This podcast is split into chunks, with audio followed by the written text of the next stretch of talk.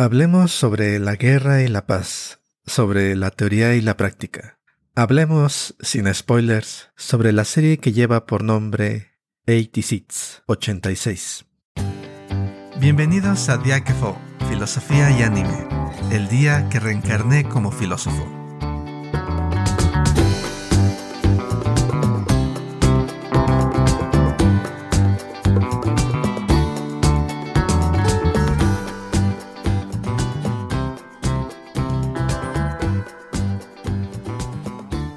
Bienvenidos a un nuevo episodio del podcast. Mi nombre es Aquiles y hoy les traigo una recomendación muy especial. Como ya mencionaba en la entrada, se trata de la serie de anime 86, quizás más conocida por su nombre en inglés 86. Y la recomendación es especial porque esta serie, aparte de prestarse para ciertas reflexiones de tipo filosófico, también contiene otros elementos muy interesantes que usualmente no mencionamos en este podcast. Por supuesto, el comentario filosófico no podrá faltar y, en la segunda parte de este episodio podrán escucharlo.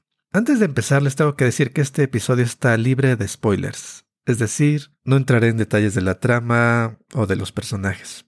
Claro, tengo que mencionar situaciones generales, eh, el planteamiento inicial de la serie, pero esa información no les va a arruinar la historia a quienes no hayan podido ver la serie. Y bueno, empecemos por esa parte especial que ya mencionaba sobre 86. Y es que este anime tiene algunos aspectos que son tan sobresalientes que no puedo dejar de mencionar. El primero es la forma en que la autora original de las novelas de esta serie, la escritora japonesa Toru Asakura, mejor conocida como Asato Asato, trata y describe una situación de guerra, y en particular su descripción de cómo reaccionan y piensan personas en una zona en conflicto activo.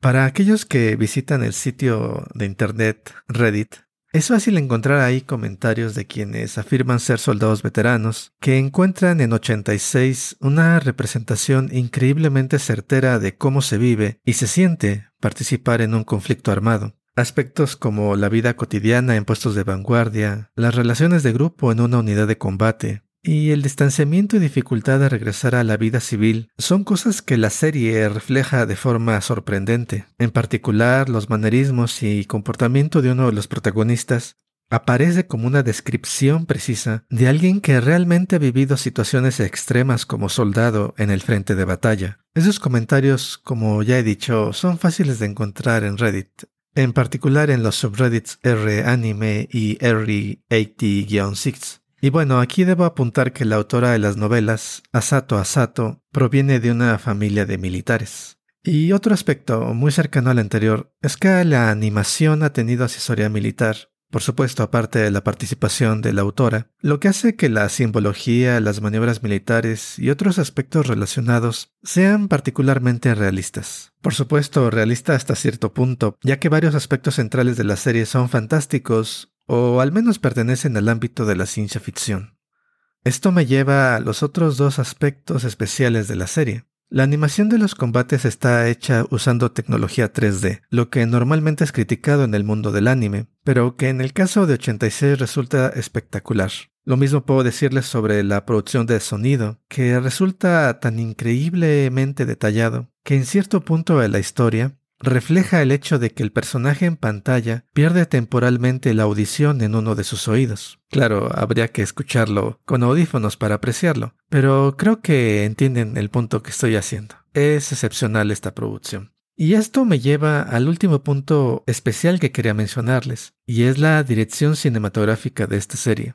Este anime 86 es un ejemplo extraordinario de adaptación audiovisual de una historia originalmente narrada en prosa. Como alguien que ha leído las novelas que cubren lo que presenta el anime, les puedo decir que esta adaptación no solamente adapta magistralmente el material original, sino que en ocasiones incluso lo supera.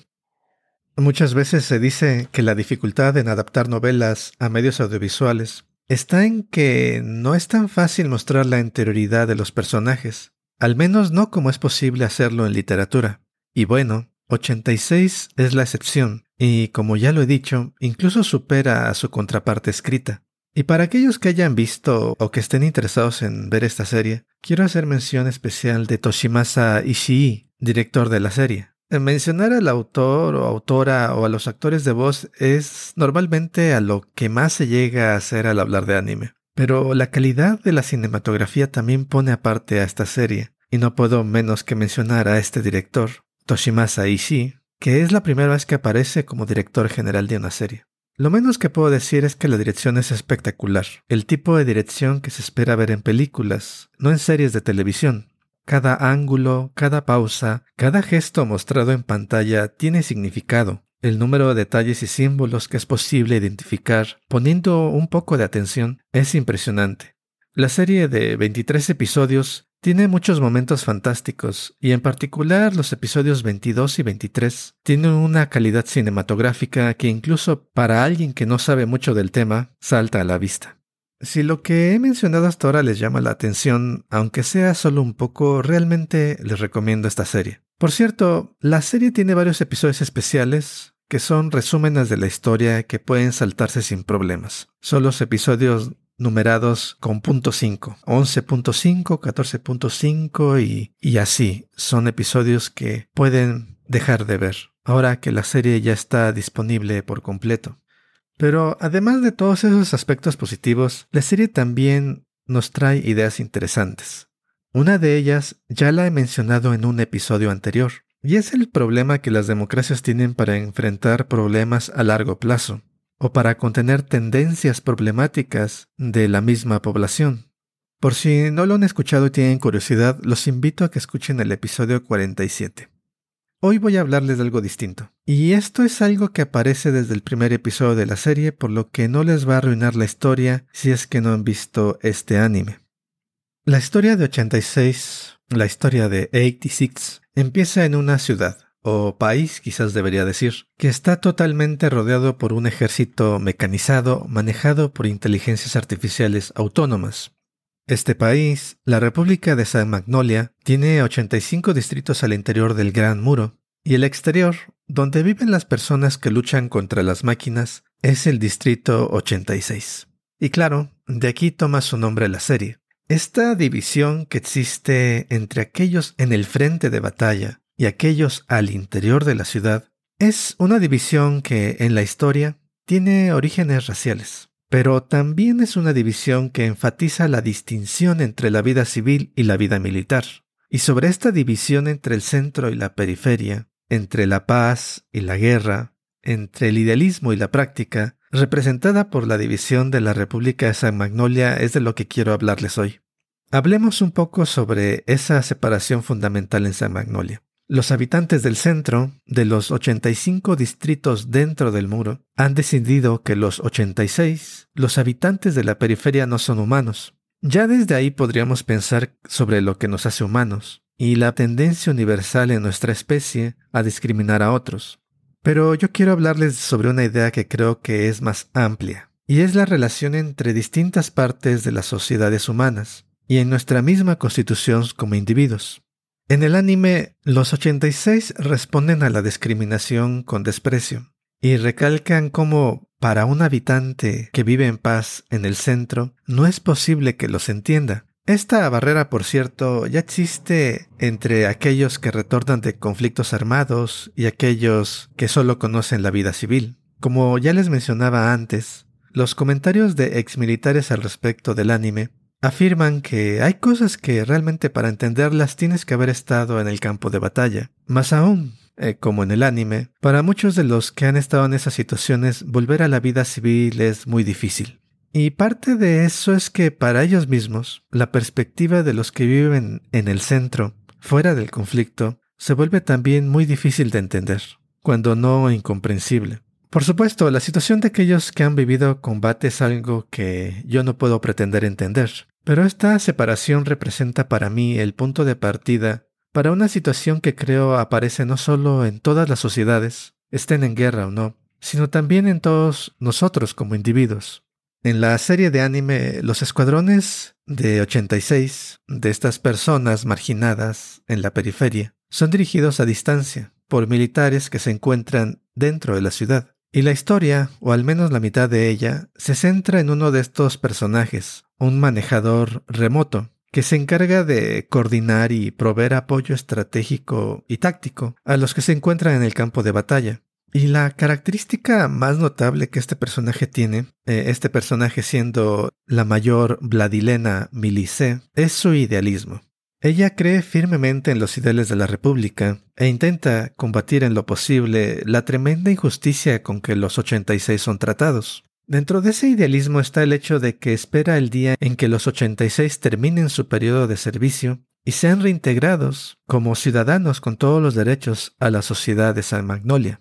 Es decir, Vladilena no solo piensa en el futuro, sino que espera que los 86 hagan lo mismo. Por otro lado, aquellos en la periferia, los integrantes del escuadrón Spearhead o cabeza de lanza, que también protagonizan la historia, viven al día. Ellos han dejado atrás, o al menos no consideran relevante pensar en términos de ideales.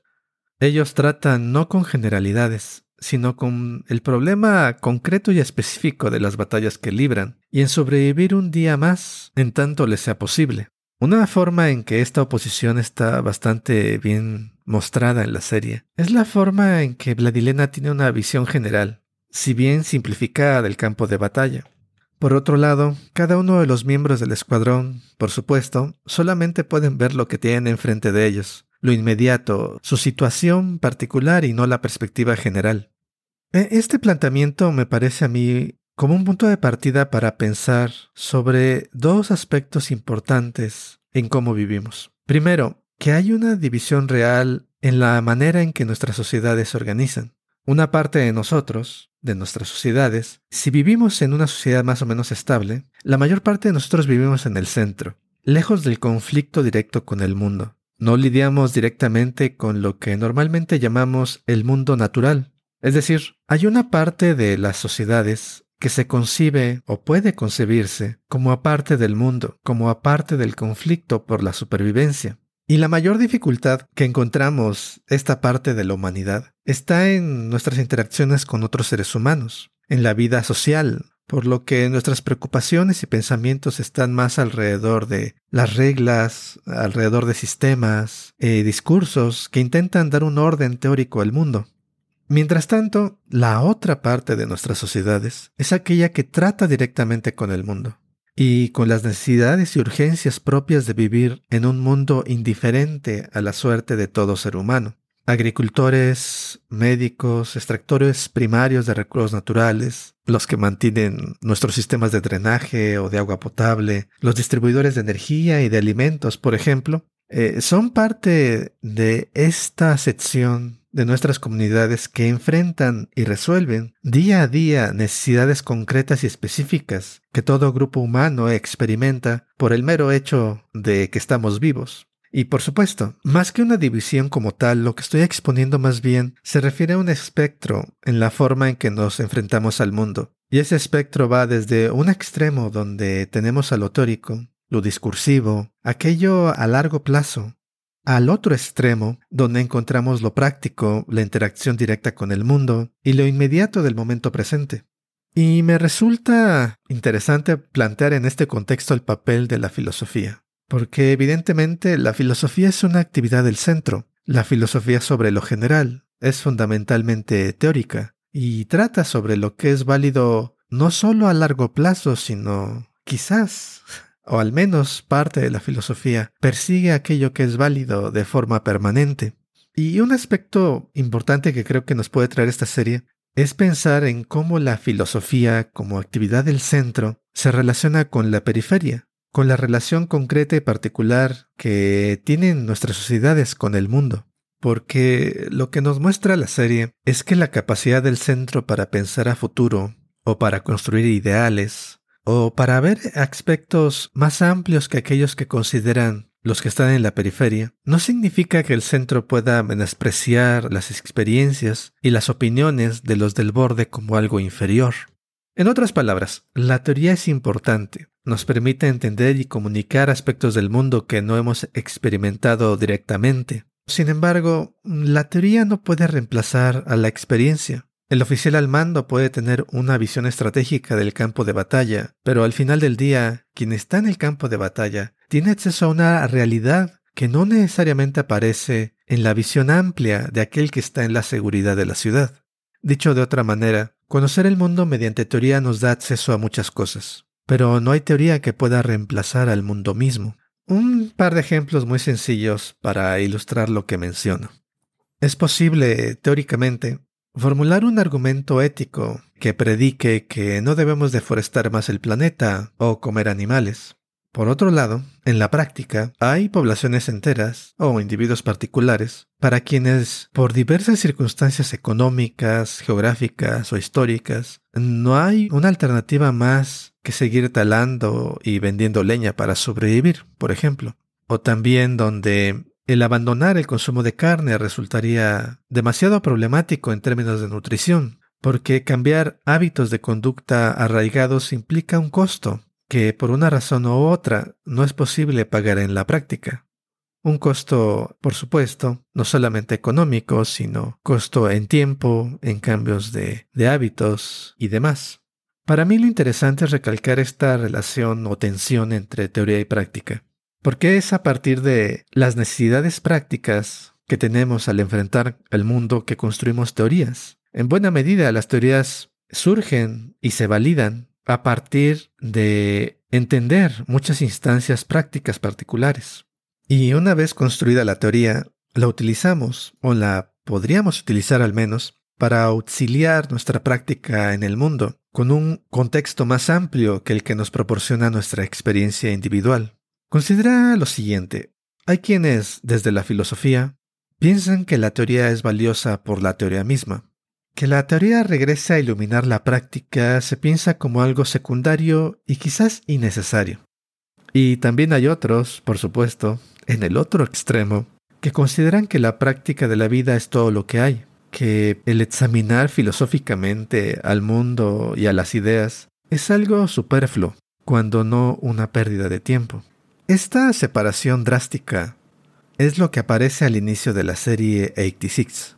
Los mundos divididos del centro y de la periferia, del idealismo a futuro y del pragmatismo del presente, se nos muestran como incomunicables, como mutuamente incomprensibles. Pero si pueden ver esta serie de anime, espero encuentren lo que yo encuentro en ella. Un viaje de descubrimiento, que hace inteligible el centro para los que están en el borde y viceversa.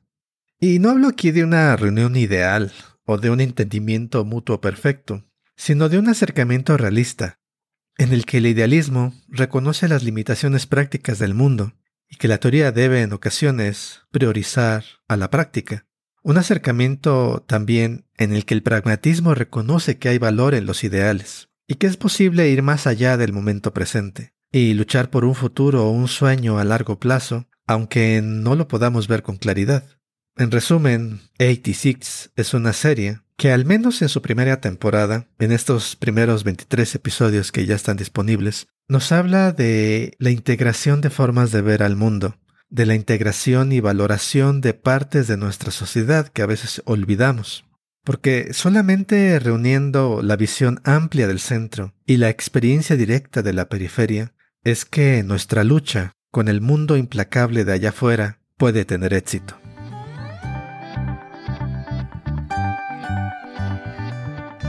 Hasta aquí el comentario de hoy. Solo para terminar con 86, más allá de lo que acabo de comentar y de la ciencia ficción y las batallas, este anime es una historia sobre relaciones interpersonales. Claro, en medio de una crisis global que amenaza a toda la humanidad. Y si necesitan otra razón para ver esta serie, solamente me queda decirles que esta primera temporada tiene dos de los mejores episodios finales que he visto últimamente.